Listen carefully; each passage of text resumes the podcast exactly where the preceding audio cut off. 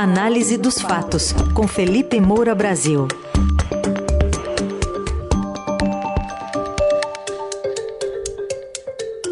Hoje em destaque as estratégias na reta final de Lula e Bolsonaro, inclusive o crescimento do movimento pelo voto útil em Lula no primeiro turno.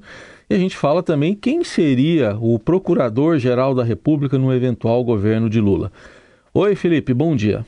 Salve, salve, Ryzen, Carol, equipe da Eldorado FM, melhores ouvintes. Sempre um prazer falar com vocês e hoje o meu alarme não vai disparar, que eu sei que eu incomodo alguns ouvintes que me mandam mensagens irritados, porque às vezes eu esqueço de, de desligar. Na verdade, é, eu boto o alarme para mais cedo, para acordar, para fazer o comentário, obviamente depois de ler o noticiário, mas ele tem aquele repique, né? E eu esqueço de desligar isso. Acontece. Bom dia, Felipe. Vamos falar um pouquinho então sobre estratégia política, agora faltando 10 dias para eleição. A gente teve ontem alguns acenos importantes. Por exemplo, o ex-presidente Lula defendendo a posse de armas, ainda que limitada para donos de fazendas, né? falando um pouco também sobre é, o MST e de que é um movimento que agora está é, mais estruturado, mais profissional amadurecidos, se não me engano, essa foi a expressão. E por outro lado, um dos autores do pedido de impeachment contra a presidente petista Dilma Rousseff, o ex-ministro da Justiça Miguel Reale Júnior, que desistiu da terceira via e anunciou apoio ao ex-presidente Lula já no primeiro turno. E a gente tem um trechinho dessa fala que ele deu aqui à TV Estadão. É importante que se vote Lula no primeiro turno para que o país não viva sobressaltos. É importante saber que não teremos mais com Lula ameaças de golpe. Não teremos mais um presidente indo à praça pública apoiar o fechamento do Congresso. Não teremos mais um presidente diferente à dor daqueles que sofrem como sofreram na pandemia. Não teremos mais um presidente indiferente à queimada da Amazônia e à destruição do nosso meio ambiente. Não teremos mais um presidente que elege como herói nacional um torturador como o Major Ustra. Não teremos mais um presidente indiferente àquilo que sofre a população mais pobre desse país. É por isso que eu acho que devemos resolver isso no primeiro turno. Está tentando mirar fora da bolha? Vai conseguir? Olha, Carol, é, não é surpresa para mim que o Miguel Reale faça esse movimento. Ele é, pertence ao velho tucanato. Né? Ele foi ministro da Justiça do ex-presidente tucano Fernando Henrique Cardoso, foi filiado ao PSDB durante 27 anos. Quem está com o Lula na própria chapa é o Geraldo Alckmin, é dessa turma é, antiga é, do PSDB. O Miguel Reale Júnior, embora tenha sido coautor do pedido de impeachment de Dilma Rousseff, junto com Janaína Pascoal, que ficou muito mais próxima do bolsonarismo do que ele, ele nunca foi alguém à direita, ele nunca é, compactuou também com esse reacionarismo aloprado do Jair Bolsonaro. É, então, ele se soma àquele pessoal que já está junto com o Lula, mas obviamente pela simbologia de ter sido autor do pedido de impeachment da Dilma, é, ele agrega a, a essa estratégia é, do Lula, do PT, de posarem de conciliador, de formadores de uma frente ampla pela democracia, é, e jogar mais iscas ao eleitorado de centro, que é o eleitorado que o Lula quer atingir atualmente, principalmente aqui na região sudeste, nos três maiores colégios eleitorais, Minas Gerais, São Paulo e Rio de Janeiro. É, então, é, não é uma grande surpresa. Agora, você falou aí que o Lula é, afagou os é, donos de grandes propriedades rurais, de fazendas, é, dizendo que ninguém vai proibir que o dono de fazenda tenha uma ou duas armas. É, é uma sinalização para ele, para o agronegócio também, é, que tem muitos empresários é, ideológicos que defendem é, determinadas bandeiras é, que são a, a, empunhadas pelo presidente Jair Bolsonaro. Então o Lula detectou que ele precisava falar alguma coisa para esse nicho é, que ele atacou quando ele participou da sabatina no Jornal Nacional, chamando de, de fascista. É, então o Lula ele, ele, ele tem um, um, uma estratégia bastante frequente que ele coloca é, é, palavra na boca do eleitorado que ele quer atingir. Né? Então ele fala assim: a, o agro tem dezenas de pensamentos políticos, né? como se não fosse só uma coisa restrita ao bolsonarismo, não, não fosse só uma coisa é, restrita a um campo da, da direita, nessa cartilha mais republicana, né? que é emulada dos Estados Unidos, de, de, de defesa, de, de, posse de armas, etc.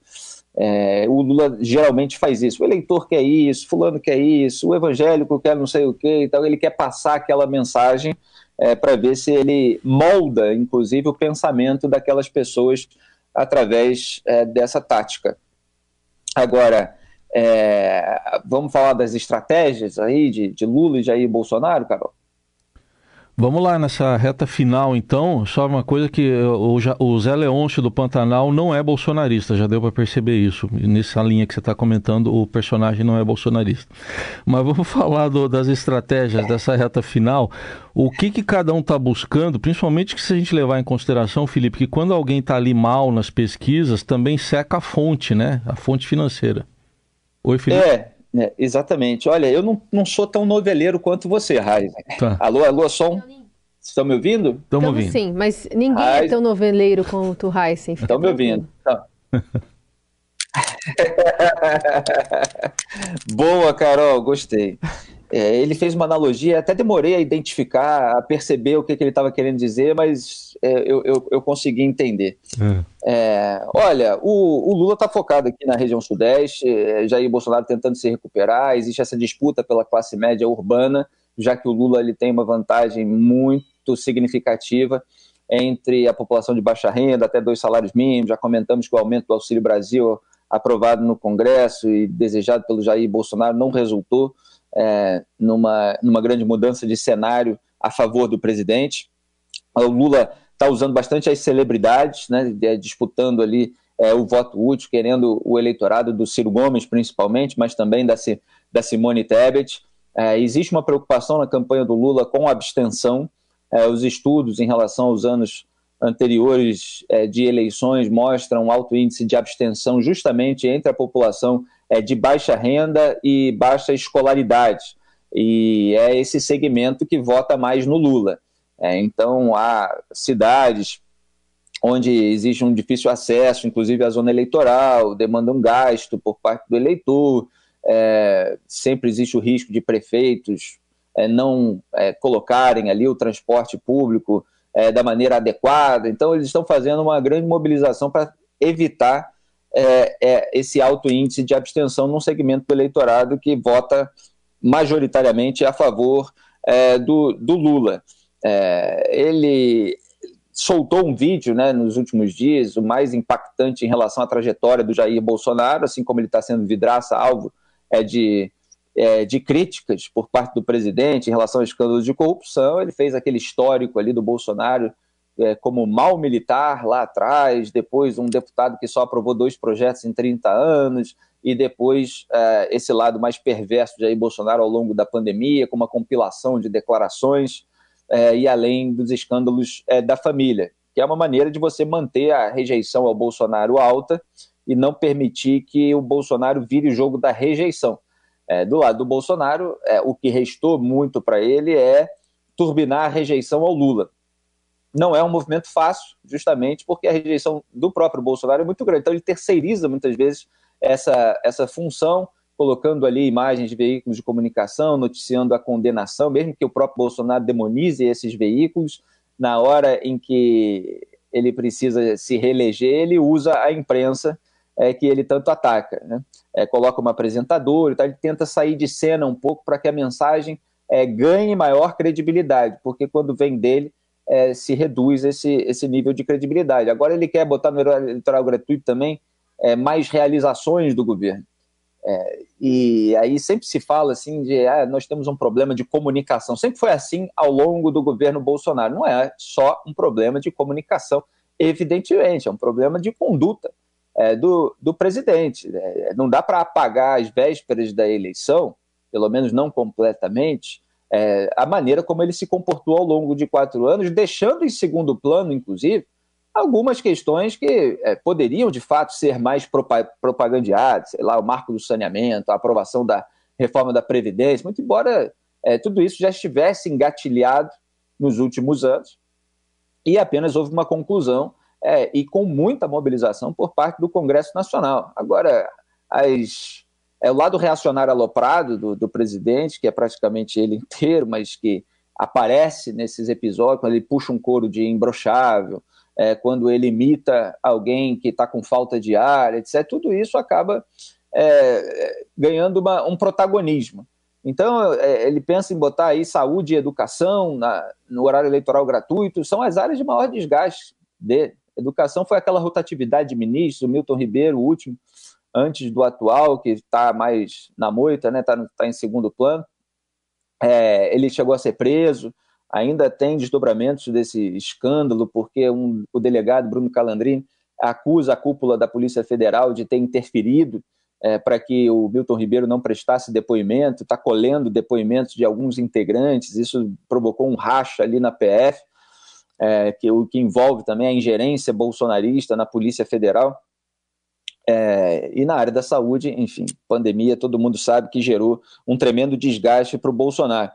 É, estão investindo muito nas redes sociais, o Lula mirando ali o eleitorado mais jovem, inclusive, o eleitorado mais jovem não viveu os, os governos do PT, então o eleitorado toma decisão a partir das histórias que contam para eles, e o Lula tenta é, emplacar ali a sua narrativa para o eleitorado mais jovem. É, o Bolsonaro é bom deixar claro que ele perdeu votos, né? É, de 2018 para é, 2022. Então, quando a gente vê ali nos votos válidos, tirando brancos e nulos, ele está com 10 pontos a menos aqui na região Sudeste, mesmo no Nordeste, tem três pontos a menos. Ele está numa situação bastante complicada para recuperar esse território. É, há uma insatisfação com a, a, sua gestão e com a sua conduta, e ele vai precisar muito é, do apoio do Romeu Zema no segundo turno. É, vamos ver se o Romeu Zema vai conseguir liquidar a fatura sobre o Calil em Minas Gerais ainda no primeiro. Agora, dependerá também da capacidade do Zema de virar votos. Né? Mesmo que ele apoie Jair Bolsonaro, não quer dizer que ele vai conseguir virar o voto é, de quem já votou de, do jeito que quis no primeiro turno, sem que o Zema fizesse é, uma mobilização muito acentuada. A campanha do Lula já notou é, que existe esse risco de perder uns pontos em Minas Gerais, já voltou a focar um pouquinho ali, é, não para fazer uma vitória do Calil, que já se considera uma eleição perdida, mas para tentar estancar ali um eventual crescimento do sentimento antipetista, até porque o Zema está criticando bastante a gestão do Fernando Pimentel, do PT, no governo é, de Minas Gerais. É, então você tem essas frentes, é, todo mundo tentando dizer que vai botar ali umas estratégias mais propositivas, mas a gente vê muito pouco detalhamento a respeito de propostas. E Ciro Gomes e Simone Tebet, eles continuam tentando evitar essa migração de votos é, para o Lula, principalmente, né? é, já que as pesquisas detectam que a maior parte do seu eleitorado tem, teria como segundo candidato o Lula, a Simone fazendo é, um, um, uma campanha mais voltada a, a, ser contra a polarização e ser bastante propositiva é, na área da saúde, na área da educação, já que ela tem experiência como professora, fala muito para o eleitorado é, é, feminino, é, até o turismo é uma bandeira que ela conseguiu resgatar, e o Ciro atacando mais é, eu não gosto nem de usar essa palavra atacando, porque isso parece realmente que é, existe uma ofensa é, completamente fora da realidade. Muitas vezes ele faz uma crítica legítima, muitas vezes ele aponta uma verdade dentro do campo é, da esquerda, e é isso que incomoda os petistas, quando a verdade, que muitas vezes só vem de outro campo, ela é legitimada dentro do campo ideológico é, deles. Então o Ciro está causando um incômodo muito grande, eu considero o elemento cultural mais interessante aí dessa, é, dessa disputa. Ele está, é, completando aqui o que eu ia dizendo, ele está uhum. tentando colocar a pecha da corrupção tanto no Lula quanto no Jair Bolsonaro. Felipe, e Augusto Aras, afinal, pode ser o procurador-geral da República que todo presidente gostaria de ser, apesar da sua função ser representar os interesses da sociedade? Pois é, saiu essa notícia hoje da Carolina Brígido no UOL, ela cobra ali essas questões mais a ver com o judiciário e, e o Augusto Aras está sendo cogitado pelo Lula é, como o Procurador-Geral da República a ser mantido, é, que é algo que eu, eu, previ um monte de vezes em um monte de comentários, é, de que o, o, Lula poderia simplesmente manter tudo aquilo que Jair Bolsonaro fez nesse campo, é, porque o que ele fez foi é, sabotar o combate à corrupção, foi se blindar, colocar gente que não tem nenhum interesse de incomodar a, a velha política. E Augusto Aras preenche aí todos esses requisitos. Ele foi, inclusive, pego emprestado do petismo ele era, é, era não, ele é né, há muito tempo aliado dos petistas, ele tinha participado é, de, de, um evento junto com os petistas, lançamento de livro, é, com a turma ali do José Dirceu. É, foi no momento que Jair Bolsonaro estava sendo estava vendo as investigações sobre a sua família crescerem, percebendo que não podia contar com o Sérgio Moro, é, que não estava disposto a compactuar com aquela sujeira e, portanto, saiu do governo. E ele escolheu ali o Augusto Ares, fora da lista tríplice da PGR. O mandato do Ares vai até setembro do ano que vem, então ele vai inevitavelmente ficar é, no, no, no, começo do eventual governo Lula, mas depois poderá ser mantido. Ele diz que não quer, que ele é, não quer ser reconduzido à PGR, que ele quer sair, quer escrever sobre a sua experiência na PGR, mas os petistas acreditam que ele pode ser convencido. Ele deu entrevista na TVPT para falar mal do lavajatismo, etc. Então, assim, tudo que Jair Bolsonaro fez, inclusive no, no, Congresso Nacional, com votos de petistas e bolsonaristas, afrouxando a legislação penal, afrouxando a lei de impropriedade administrativa, tudo isso é, foi, é, foi uma forma de entregar o Brasil para o PT da maneira que o PT mais queria não precisa mudar nada mais é, para que a, a, corrupção não seja devidamente combatida. É só manter o que Jair Bolsonaro fez. Isso faz parte do legado dele, aplaudido nesse campo por gente como Renan Calheiros. Este foi Felipe Moura Brasil, que volta amanhã ao Jornal Eldorado. E a coluna de hoje, daqui a pouquinho, estará no radioeldorado.com.br, também disponível nas plataformas digitais de áudio. Obrigado, até amanhã, Felipe. Grande abraço a todos, tchau.